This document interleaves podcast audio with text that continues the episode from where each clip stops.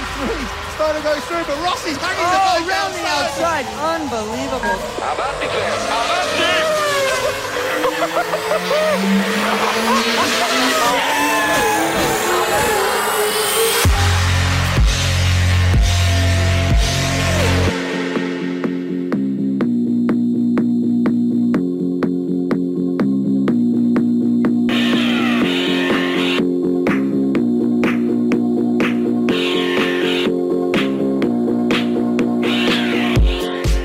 Motor Competición con Jesús Poveda.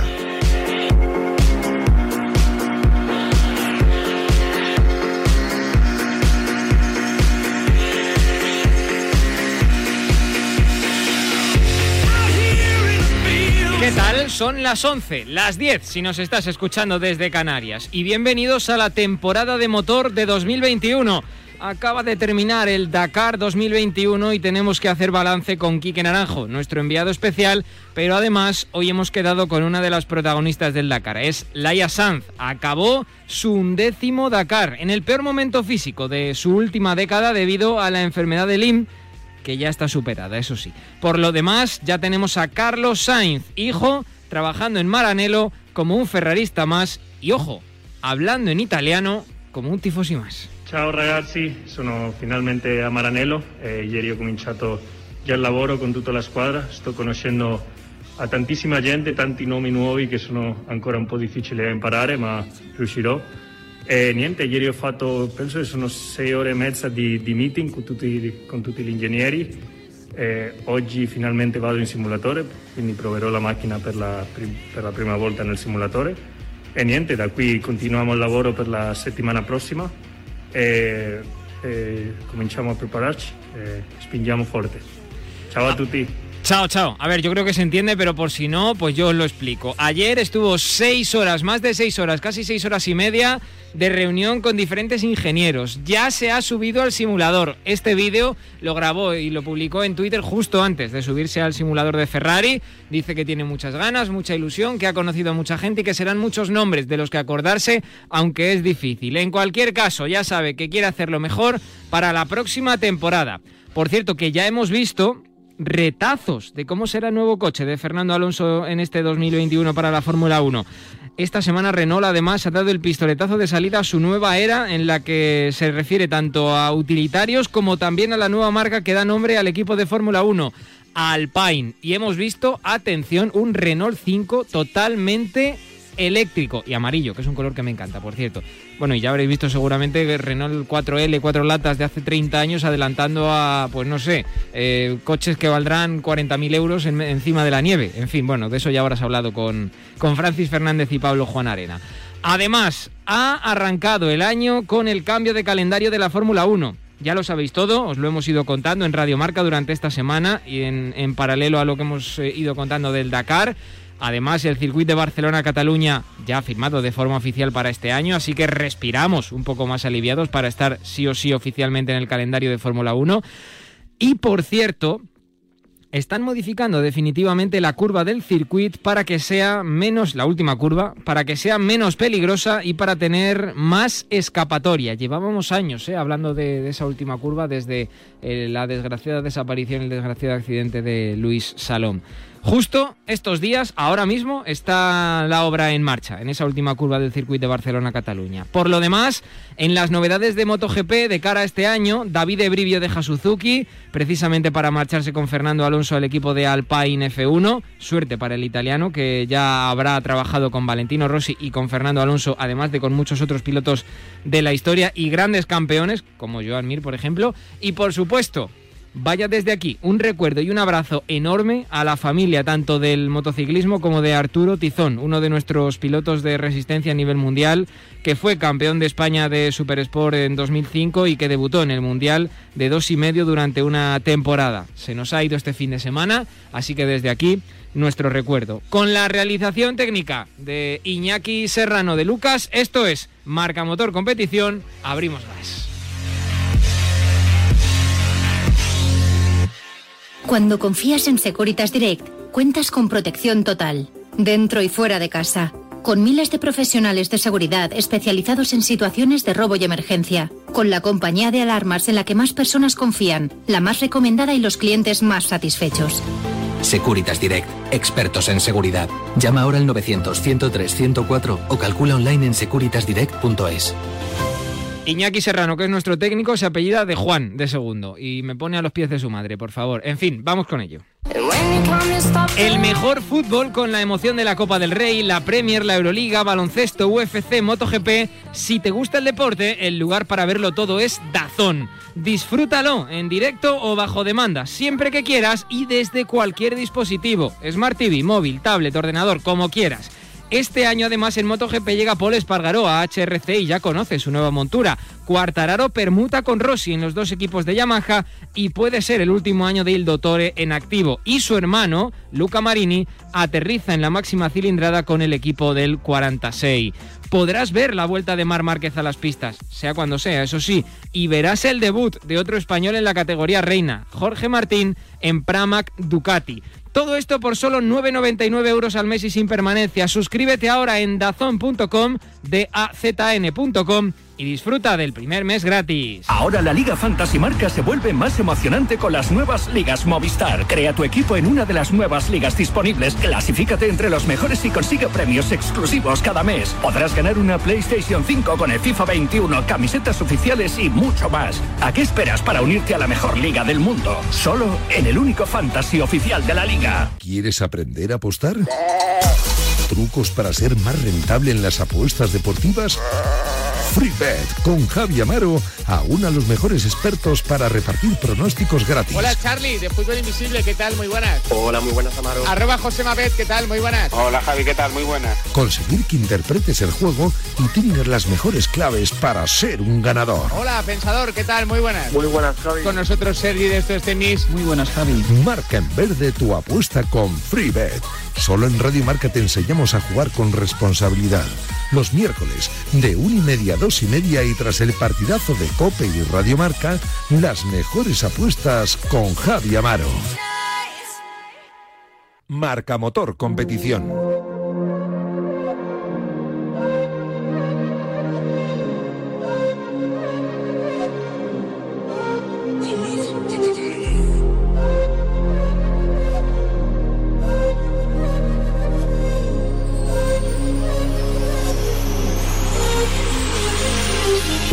Venga, vamos allá con ese eh, último resumen ya, por favor, del Dakar 2021. Te lo hemos contado durante todas estas dos semanas en Marca, de la voz, en Radio Marca y en marca.com, de la voz, de la tecla y, y de todo de Quique Naranjo. Hola, Quique, de nuevo. ¿Qué tal? Buenos días. Hola, Poveda, ¿qué tal? Bueno, a ver, resaca y resumen. Quiero empezar por Estefan Peter Ansel, decimocuarto Dakar y ya está pensando en el futuro. Lo lees en Marca, apunta a Audi.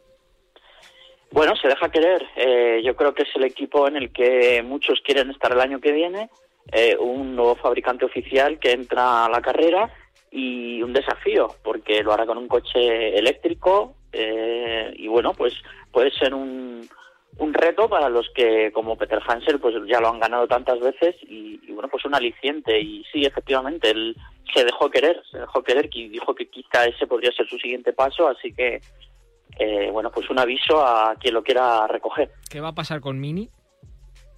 Pues tenemos que verlo porque Sven Kwan, que era el, bueno, la cabeza visible del proyecto de, no solo de Mini, sino antes de BMW, eh, porque en su día también corrieron en la CAR eh, los BMW, eh, pues abandona, abandona Mini para desarrollar el coche de Audi y habrá que ver si la marca eh, quiere seguir dando ese apoyo que cada vez era menor en los últimos años, pero que además eh, de cara al año que viene peligra porque BMW está yéndose de todas las eh, actividades de competición. Entonces, bueno, eh, sí que es posible que en cualquier caso sigan corriendo como privados, en el peor de los casos. Y por lo tanto, Carlos Sainz tampoco tiene asegurada su presencia en el Dakar con Mini la próxima temporada. Bueno, ya sabes que Carlos siempre, cada, cada Dakar cuando acaba, se toma un tiempo de reflexión, primero para ver si sigue y luego para ver con quién.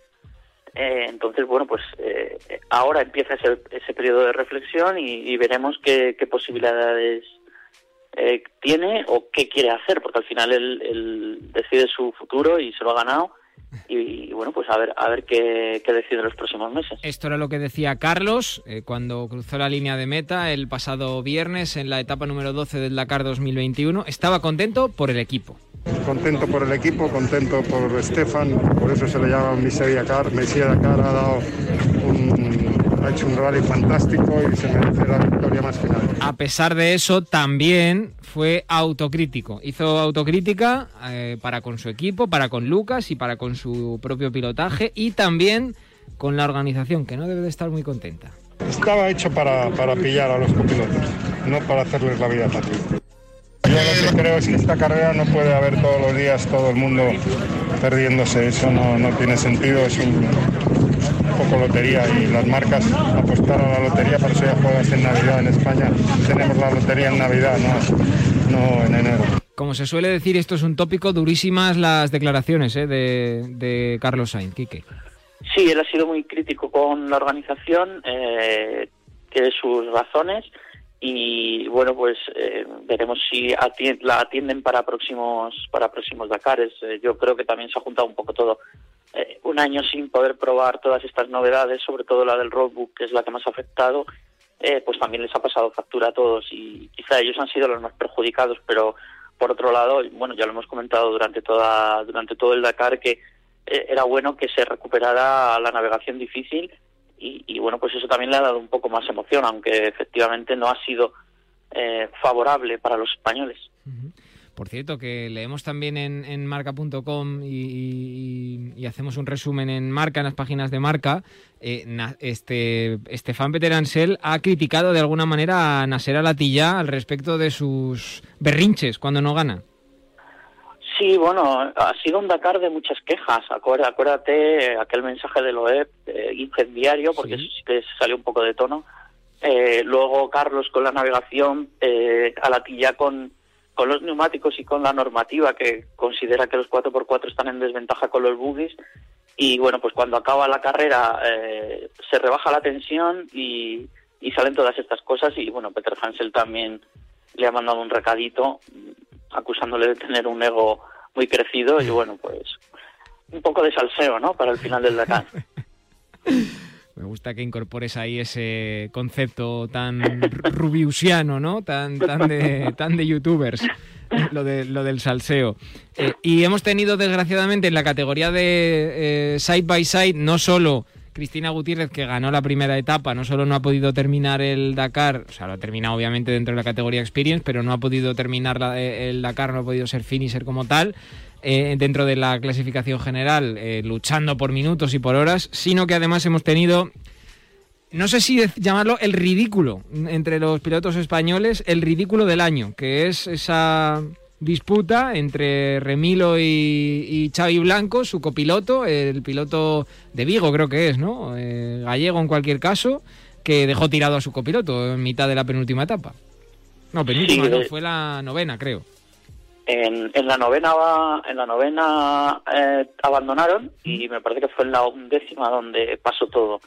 Eh, bueno, evidentemente es un acontecimiento que además ha cogido carácter mundial porque bueno se ha rebotado en, en webs y en medios de todo el mundo y que está súper lejos de lo que son los valores del Dakar y del deporte.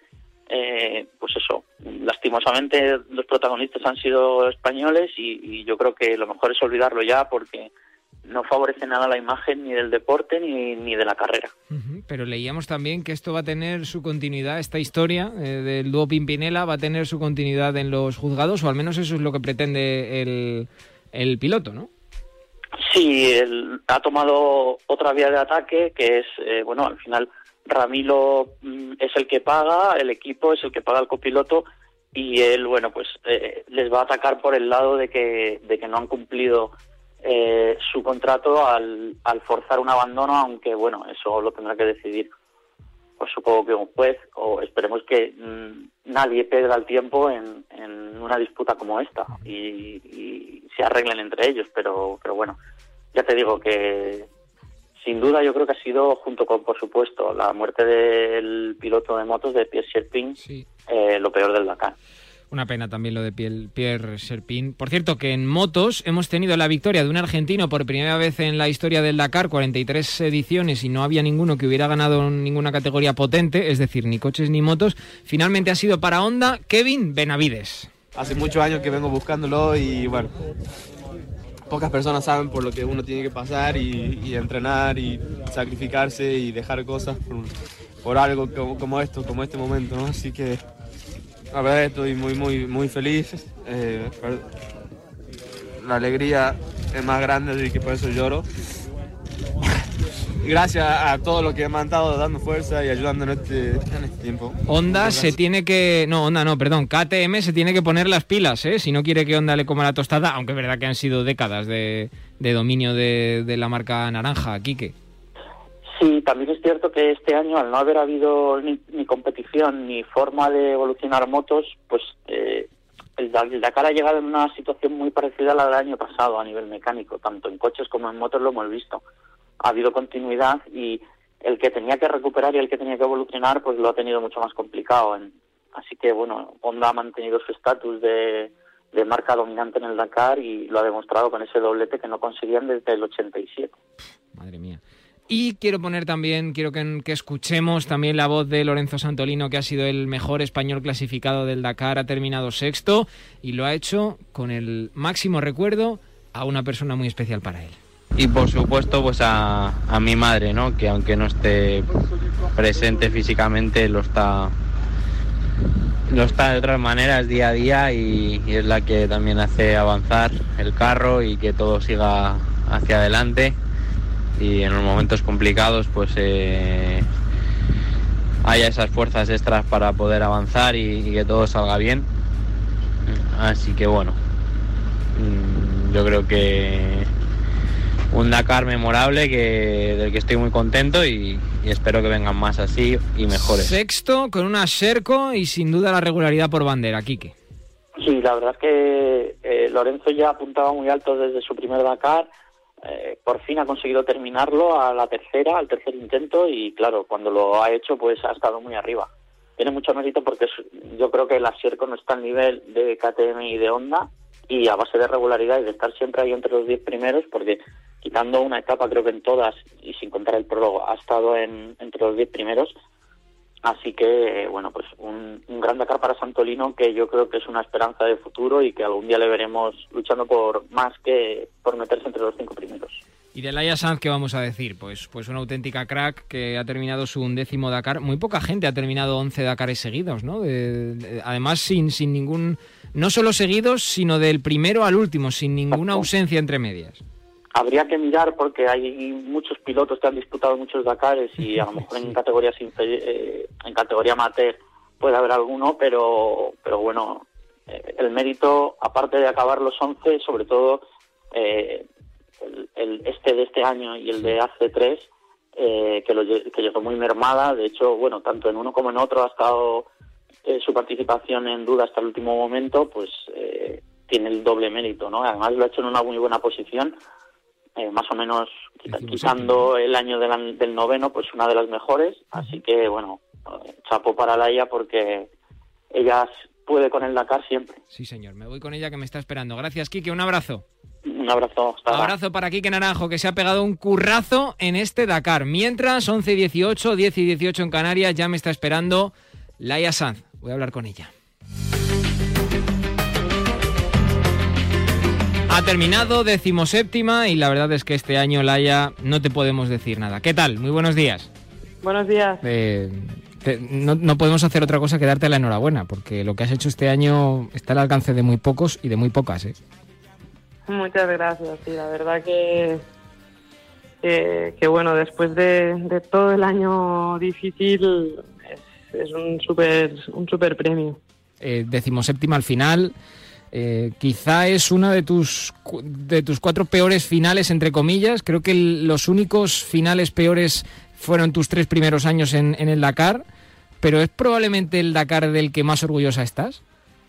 Bueno, el año, el año pasado hice la 18. es cierto. Entonces, entonces este año, pues haber podido acabar la, la 17 ha estado bien y más sobre todo de, de, de donde vengo. Y, Y, y sí, a ver, eh, al final, después de todo, el resultado, la verdad que me importa poco, ¿no? Em, obviamente no, no he podido estar eh, luchando cada día con los pilotos que normalmente siempre he estado por ahí luchando, pero, pero creo que después de todo puedo estar muy contenta. Te vimos el, el pasado viernes cuando cruzaste la, la línea de meta pues llorar como una niña pequeña. Igual que haríamos todos en tu situación y todas en tu situación. Abrazarte también con Jaume, que me imagino que fue un momento muy especial. Eh, y es que, ¿cuánto ha costado este Dakar, ya? Ha costado mucho, pero más que el Dakar te diría que todo el año, ¿no? Y, y, y es, bueno, pues eh, un poco lo que dije, ¿no? Que solo la gente que ha estado cerca eh, sabe lo, lo, mucho que ha costado. Entonces, bueno, supongo que en ese momento se te viene toda la cabeza y, y ya, pues en el momento de relajarse te sale, te sale todo. Claro. Oye, eh, tengo curiosidad, ¿por qué lo mantuviste más o menos en secreto? Porque recuerdo como dos semanas antes o una semana antes de que lo hicieras oficial, lo de la enfermedad de Lyme y por la picadura de la garrapata, eh, estuvimos charlando y me dejaste ahí como caer, no, he tenido una infección y tal, pero no ahondaste. Eh, ¿Lo tenías un poco calculado? ¿Esperaste al momento que tú creías mejor para hacerlo público? Mm, no, no, no, que va, tampoco, a ver, estuve muchos meses que no sabía qué es qué, qué era, entonces tampoco lo podía decir, ¿no? Porque me, no me encontraba bien, pero no me encontraban lo que lo que era, entonces tampoco ni yo sabía lo que lo que tenía, ¿no? Una vez ya pues lo supe y, ya pues vi que era el momento de contarlo, pues pues lo conté, ¿no? Seguramente me vi con fuerzas porque los primeros meses la verdad que me encontraba bastante mal y con pocas ganas de, de hablar entonces, bueno, cuando me sentí fuerte para contarlo, pues lo, lo conté. Muy bien. Eh, ¿Te ha gustado el Dakar? Lo pregunto porque también cuando cruzasteis la línea de meta y, y unos días antes también Carlos Sainz, tu compañero en Extreme, eh, uh pues ha dicho que el roadbook, el, el, el, concepto de roadbook que no le, ha, no le ha gustado, que le parece que a él esto no es el Dakar. ¿A ti te ha gustado? A mí sí, eh, a mí sí. O sea, el, el, hecho de que haya habido más navegación que el año pasado, por ejemplo, me ha gustado mucho.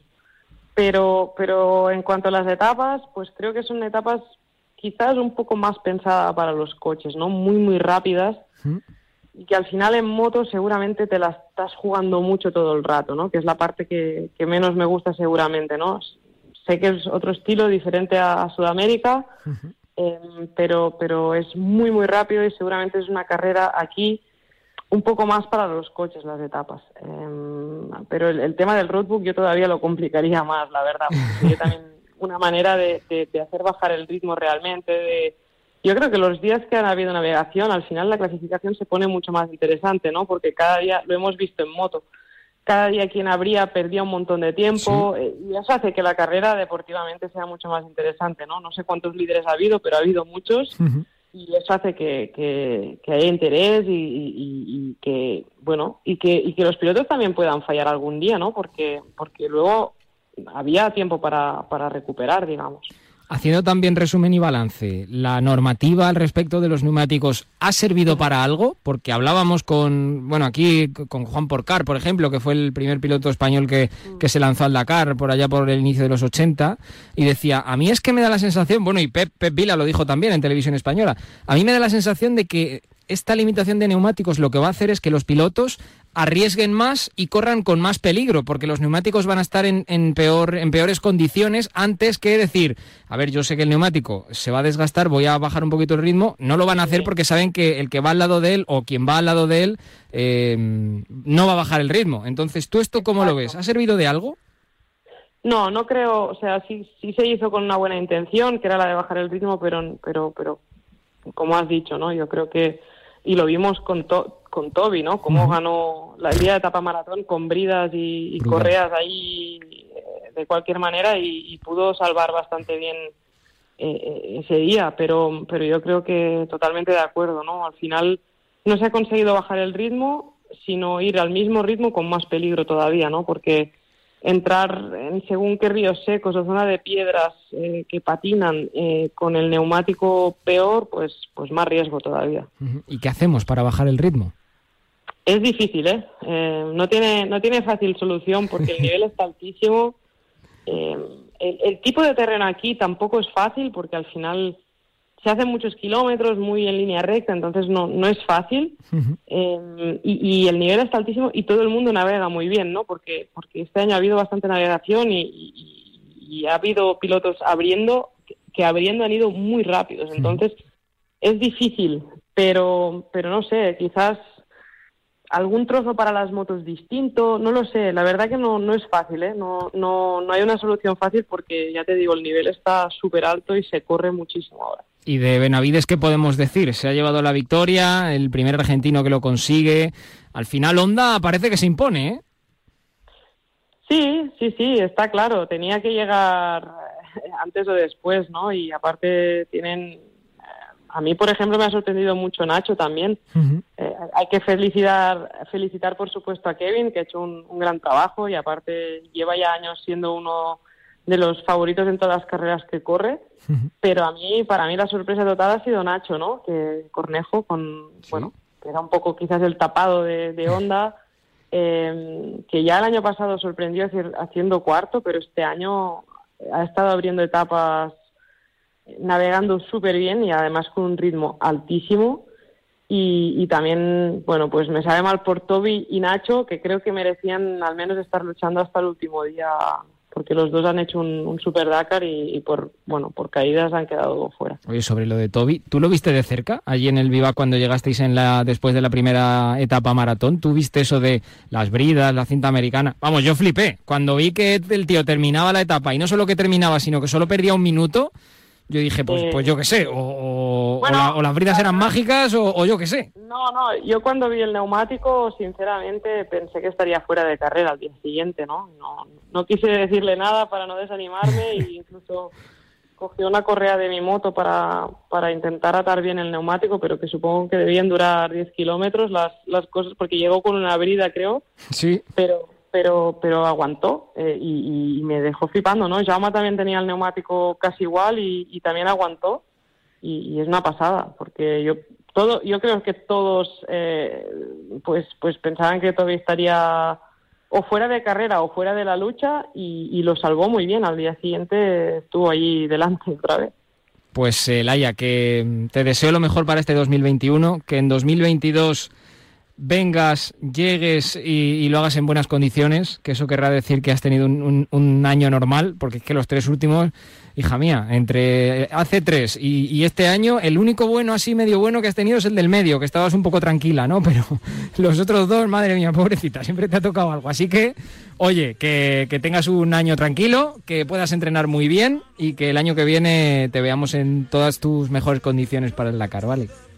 muchísimas gracias Un abrazo, Laia, mil gracias, chao. un abrazo chao Hasta aquí Marca Motor Competición, nos escuchamos el domingo que viene. Te dejo con José Rodríguez y Marcador, chao. El deporte es nuestro. Radio Marca.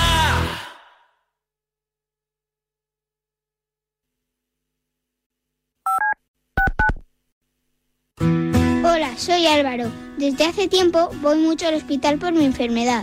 El otro día me dieron una gran sorpresa. Conocí al campeón de atletismo Bruno Hortelano y además hicimos una carrera juntos. Fue un día que nunca olvidaré. Gracias a Fundación Pequeño Deseo, Álvaro cumplió su sueño, pero aún quedan muchos niños con enfermedades graves a los que podemos ayudar. Envía un SMS con la palabra deseo al 28014 y ayúdanos a cumplir más deseos. En T4 Vicente Ortega nos muestra cada día la cara amable del deporte.